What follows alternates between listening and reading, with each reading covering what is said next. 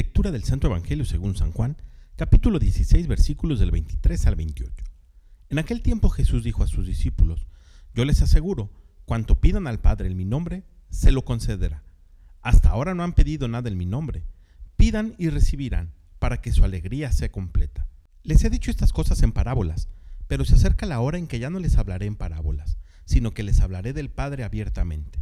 En aquel día pedirán en mi nombre, y no les digo que rogaré por ustedes al Padre, pues el Padre mismo los ama, porque ustedes me han amado y han creído que salí del Padre. Yo salí del Padre y vine al mundo. Ahora dejo el mundo y vuelvo al Padre. Palabra del Señor. Qué gran promesa nos deja Jesús el día de hoy. Todo lo que pidan en mi nombre, se los concederá mi Padre. Pero es importante que podamos entender qué significa creer en el nombre de Jesús.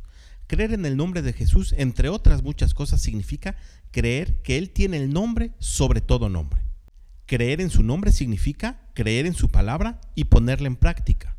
Creer en su nombre significa aceptar que Él es el Salvador y dejarme conducir y salvar por Él.